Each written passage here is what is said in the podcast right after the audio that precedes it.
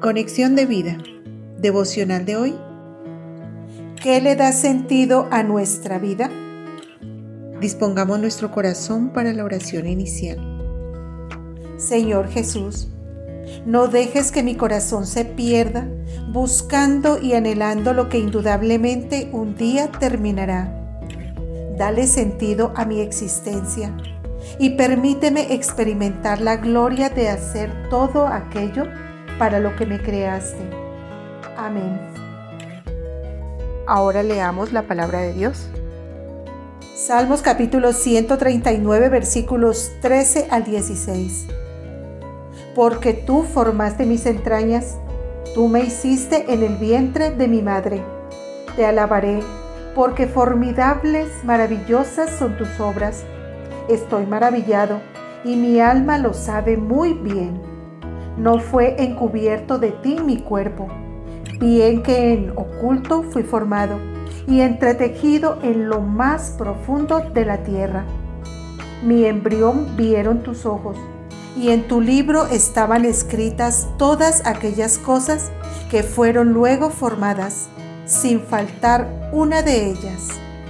La reflexión de hoy nos dice, ¿cómo no nos va a conocer perfectamente el que nos ha formado?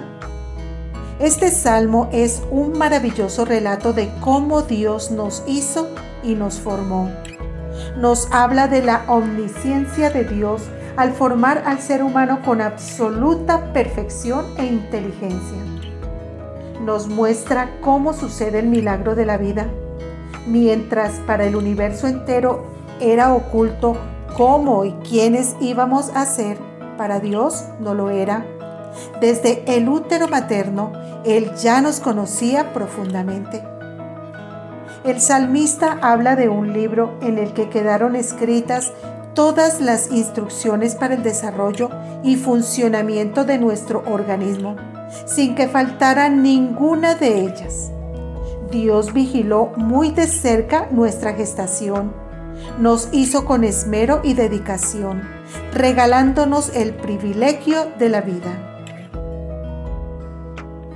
Aquel que ha fabricado una máquina conoce bien cómo funciona.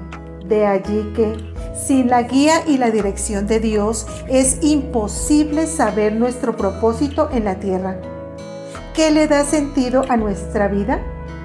Si el sentido nos lo dan las posesiones materiales, los hijos o la pareja, el trabajo, la belleza o el poder, nuestro sentido se derribará cuando alguna de ellas falte y el sentido común nos dice que todo esto algún día se puede acabar.